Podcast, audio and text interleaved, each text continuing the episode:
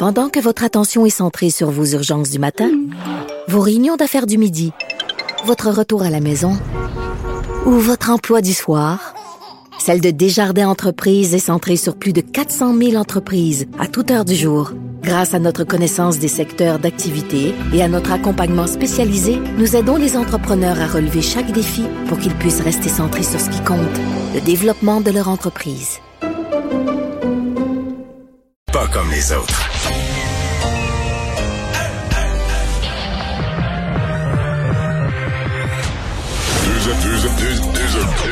Deux animateurs cohérents, deux visions différentes. Une seule émission, pas comme les autres. Mario Dumont et Vincent Dessureau.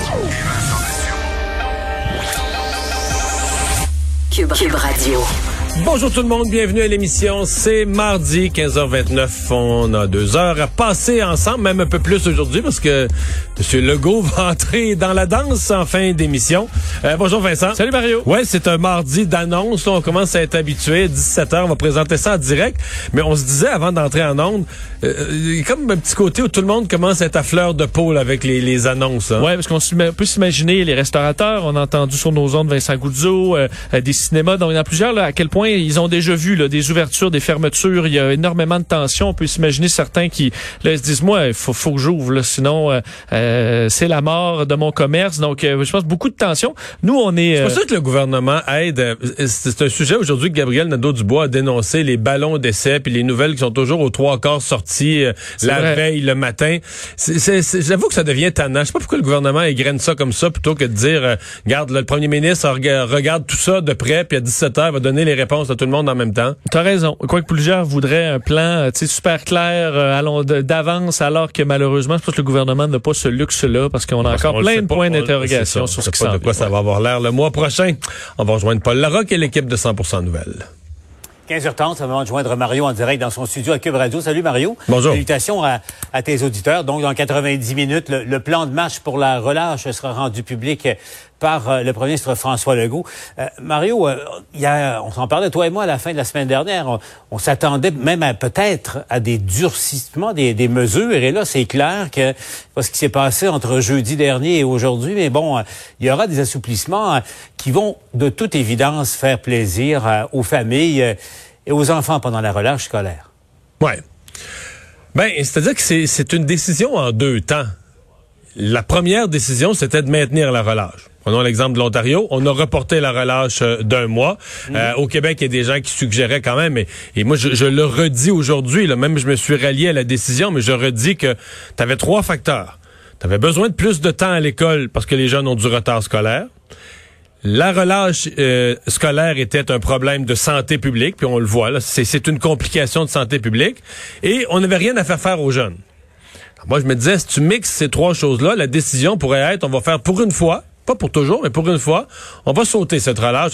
Maintenant, dans le milieu scolaire, je me suis fait démolir. Les gens du milieu scolaire disent, vous savez pas ce qu'on vit, les enseignants sont épuisés, les jeunes ont besoin d'une semaine de congé pour refaire, reprendre notre énergie, recharger nos batteries pour se rendre jusqu'à la fin juin. OK. Donc là, on maintient la relâche scolaire. Une fois qu'on la maintient, ben là, il faut s'adapter. Alors là, aujourd'hui, euh, il va y avoir des mesures, donc autant certains assouplissements, mais c'est vraiment des permissions pour des activités pour des jeunes. Euh, Bon, c'est des activités qui sont quand même à faible risque, mais j'aime pas quand les gens disent ça, il n'y a aucun risque. C'est pas vrai, là. Tu sors les gens de chez eux, ils se rencontrent dans un vestiaire, peu importe. C'est sûr qu'il va y avoir transmission de quelques cas, C'est inévitable. Il va avoir transmission, peut-être pas massivement, mais transmission de quelques cas. peut-être faut faut apprendre à vivre avec. Entre autres, pour les enfants, on vit déjà avec à l'école. C'est déjà un problème, Dans les écoles, il y a toujours 1000 classes de fermées. On vit déjà avec ça. Fait que dans la semaine de relâche, on est bien d'accord. Il faut que nos jeunes bougent, il faut que nos jeunes vivent. On peut pas les asseoir, là, les planter là, assis sur un divan devant la télé toute la semaine de relâche, ça peut pas être ça. Donc voici ce qu'on ce qu'on fait. Est-ce qu'il y aura certains resserrements? Il semble qu'on veut pas, on résiste depuis le début à avoir des, des barrages entre les régions. Est-ce qu'il y aura certaines mesures spéciales? Mais peut-être qu'au fond, Paul, le, grand resserrement de la semaine de relâche là que, que, que tout le monde cherche c'est peut-être le non-desserrement des mesures. Peut-être que c'est le fait de reporter de deux semaines à cause de la relâche. Les... Parce que dans le fond, Aujourd'hui, on devait assister à la phase 2 du déconfinement. Et à mon avis, il va y avoir très peu de déconfinement. Même les gens de l'Outaouais ont pu l'air à s'attendre. Moi, je pensais que l'Outaouais allait passer sincèrement en zone orange. Je suis même pas sûr. En tout cas, on verra tout à l'heure. Mais Peut-être que le grand resserrement, c'est le fait de ne pas desserrer les règles. Donc, on aura besoin de moins de barrages entre les régions si on ne fait pas passer d'autres régions en zone orange, etc. Et c'est peut-être là que réside le resserrement du gouvernement dans le fait de reporter euh, au lundi après la relâche euh, un, un déconfinement à ce moment-là peut-être un peu plus agressif. Sur la, la stratégie de communication, euh, Mario, c'est pas la première fois que ça arrive. Là. Donc, euh, le gouvernement souffle le chaud et le froid. De toute évidence, euh, teste l'opinion publique. Nadeau Dubois parle de ballon d'essai envoyé. jeudi dernier, il était question de fermer les frontières avec l'Ontario, de, barrages policiers entre les régions, de, de surveillance policière pour des rassemblements irréguliers dans, dans des résidences. Mais là, on est très loin de ça aujourd'hui. Qu'est-ce que tu penses de ça, que, ça fluctue au fond d'un discours à l'autre ou presque? Je, je, répondre en deux temps. La première chose, c'est certain qu'il y a un côté de moi où euh, tout ce coulage-là devient fatigant. Le fait qu'avant la conférence de presse, on en sait les trois quarts ou la moitié, ou, euh, puis là, chaque média a son petit nanan son petit bout. Euh, je pense qu'il y a un côté solennel que le gouvernement devrait peut-être retrouver. Dire, regardez, le premier ministre a toutes les données en main avec son équipe, puis il regarde ça attentivement avec le docteur Arruda, avec les autres membres de la, santé publique, et il va vous arriver avec ses décisions, il va les annoncer à tout le monde en même temps à 5 heures. Moi, je préférerais ça. Je pense que peut-être le gouvernement devra revenir à ça. Pour ce qui est des ballons d'essai, c'est un joyeux mélange. Ça se peut qu'il y ait des ballons d'essai. Par contre, le gouvernement, Paul, est dans une impossibilité. Si tu ne consultes pas des gens, prenons, prenons quand il était question de l'école. Qu'est-ce qu'on allait faire avec l'école avec la semaine de relâche? Si tu ne consultes personne, le jour de ta décision, les syndicats de l'enseignement, etc., vont dire c'est épouvantable. Le gouvernement, ils sont dans une tour d'ivoire en vase clos. Euh, ils consultent pas. Nous, on l'apprend. nous, on est les présidents de syndicats, on représente X mille enseignants. On l'apprend à TV en même temps de tout le monde. Quelle insulte. Si le gouvernement les consulte, ce qu'il fait souvent, 15 minutes après, ils ont téléphoné à trois journalistes. Puis ils ont dit, voici ce que le gouvernement nous a consulté sur hypothèse A, B, C, il va faire ceci, il va faire cela, il va le faire telle date.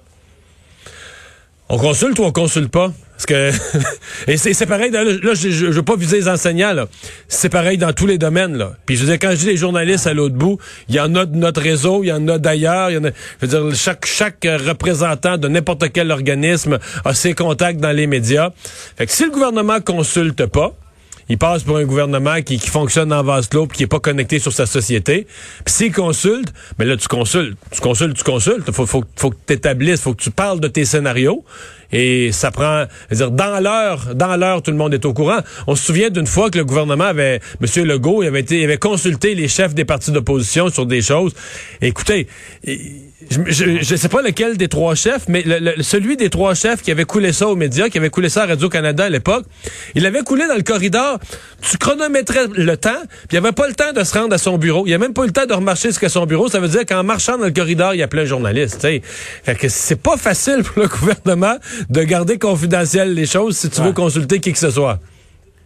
Mais je comprends. ce volet-là, et tu as raison. Là, c'est les fuites là, qui ne sont pas calculé ou organisé par, par le gouvernement, c'est une chose.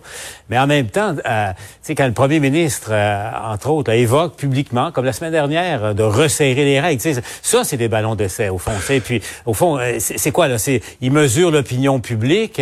Est-ce que c'est l'opinion publique avant les décisions basées sur, sur la science? Il y a cette partie-là aussi qui, au fond, fait en sorte que des gens savent pas trop sur quel pied danser nécessairement. Euh, effectivement. Euh, est-ce que c'est des ballons d'essai ou est-ce que c'est carrément euh, bon Est-ce que lui-même réfléchit parfois à, haute voix? Parce que Souvent, on dit il lance un ballon d'essai, mais des fois, c'est pas lui qui s'avance là-dessus. C'est aussi en réponse à huit questions de journalistes, parce que les, les journalistes, on est toujours à l'avant, on veut savoir ce qui s'en vient, on veut le savoir trois jours avant, on veut le savoir la semaine d'avant, fait qu'on pose des questions, fait que le moindrement que le premier ministre donne un bout de réponse, ben là, ça devient une forme de une forme de ballon d'essai. Mais euh, moi, ce qui me, je pense qu'à à terme, le gouvernement depuis le début, le gouvernement prépare l'opinion publique. Ça, si j'ai une certitude, c'est celle-là. C'est-à-dire qu'on ne veut pas euh, qu'au terme d'une conférence de presse, les gens, puis là, quand je dis les gens, j'inclus des, des, des, gens qui sont financièrement concernés, là, des restaurateurs ou autres. On veut pas que des gens tombent en bas de leur chaise. Donc, quand on a des mauvaises nouvelles qui s'en viennent, on, on, on, le, on le coule dans l'atmosphère des 48 heures précédentes pour que les médias roulent l'idée haut, ça va faire mal, puis tout ça. On pense que du côté du gouvernement, il faut que les esprits soient préparés les nouvelles sont tellement grosses, faut que les esprits soient préparés. Est-ce que c'est sain, est-ce que c'est malsain? Moi, c'est sûr que j'ai un côté où j'aimerais que le premier ministre, son entourage, soit un peu plus discret. Puis quand on arrive à 17 heures, le premier ministre annonce à tout le monde en même temps un certain nombre de décisions qu'il a, qu'il a prises sans que ça ait coulé un peu partout dans les, les 24 heures précédentes. Moi, c'est laisser Mario un mot sur euh, ce que le gouvernement fédéral a annoncé aujourd'hui en matière de contrôle des, des, des armes à feu. Je sais pas si euh, Ottawa pensait faire un bon coup. Je regarde euh, les réactions. Il y, a, il y, a, quelques mesures. Là, on va, on fait un pas de plus dans le contrôle des armes à feu, mais il y a bien des gens déçus parce que, entre autres, le problème criant à, à Montréal et à Toronto, encore plus en ce moment, c'est les armes de poing, là, les revolvers ouais. et, et, tout ça. Et il n'y a rien. Il y a, il y a rien. Enfin, on laisserait éventuellement à chaque ville le pouvoir de les interdire. Alors c'est clair que, Mario, imagine, euh, Laval et l'île de Montréal ou euh, l'île de Montréal et, Longueuil. Penses-tu deux secondes que c'est une mesure qui, euh, qui peut être adoptée à Montréal et pas ailleurs? Ben d'abord, il y a une partie des actions proposées par M. Trudeau, je pense, qui vont faire une différence. On, met plus de budget pour des escouades, entre autres pour le trafic d'armes illégales. Il y a des choses valables là-dedans. Sur cette question-là, j'entends bien la déception des élus municipaux. Par contre, il avait, comme on dit, il, il, avait déjà critiqué ça quand c'était dans le programme de M. Trudeau. Parce qu'en faisant ça, Justin Trudeau livre exactement ce qu'il a promis en campagne électorale. Alors, personne peut dire euh, il nous a déjoué, il nous a trompé, il nous a trahi là-dessus. C'était l'engagement électoral, c'était dans le programme de M. Trudeau de remettre ce pouvoir-là aux villes. Ça avait été critiqué à l'époque, mais là, il... Il, il, il, fait ce qu'il a promis, puis il réentend les mêmes critiques. Euh, à mon avis, c'est peu probable que ça va le faire changer d'idée. Maintenant, sur le fond, c'est certain qu'il y, y, a un enjeu de, de logique. Que ça obligerait, par exemple, dans la grande région de Montréal, ça obligerait quasiment tous les maires de la CMM une espèce de, politique commune, puis la, la, la, même semaine adopter le même règlement sur les armes à feu. Parce que le gouvernement Trudeau, ce qu'il a voulu faire, c'est permettre aux grandes villes de régler leurs problèmes de violence, d'armes de poing, etc., euh, sans aller chercher toute la contestation et la colère des régions, des régions agricoles, des régions forestières, des régions périphériques, euh, à chaque fois qu'on parle d'armes à feu. Fait qu'en remettant ça au pouvoir local, il a essayé de faire plaisir aux deux. Est-ce que c'est opportuniste ou est-ce que c'est habile? Euh, on, on, verra bien, mais c'est ce qu'il a promis. C'était ça son engagement électoral on le rappelle, le, rachat d'armes irrégulières ou d'armes d'assaut ouais, ça, euh, sur, une, sur, sur une, une base, base volontaire. volontaire. Ouais, ça, Paul, faudra voir, euh, faudra voir c'est quoi le succès de ça sur une base, euh, sur une base volontaire, parce ouais. que probablement que des gens bien intentionnés et soucieux des lois vont rapporter leurs armes, mais ceux qui ont des mauvaises intentions, en fait, ceux que tu viserais le plus, ceux qui ont des mauvaises intentions, sont pas tellement du genre à se laisser impressionner par une suggestion du gouvernement. Là. Mario. Je te laisse retourner à ton émission.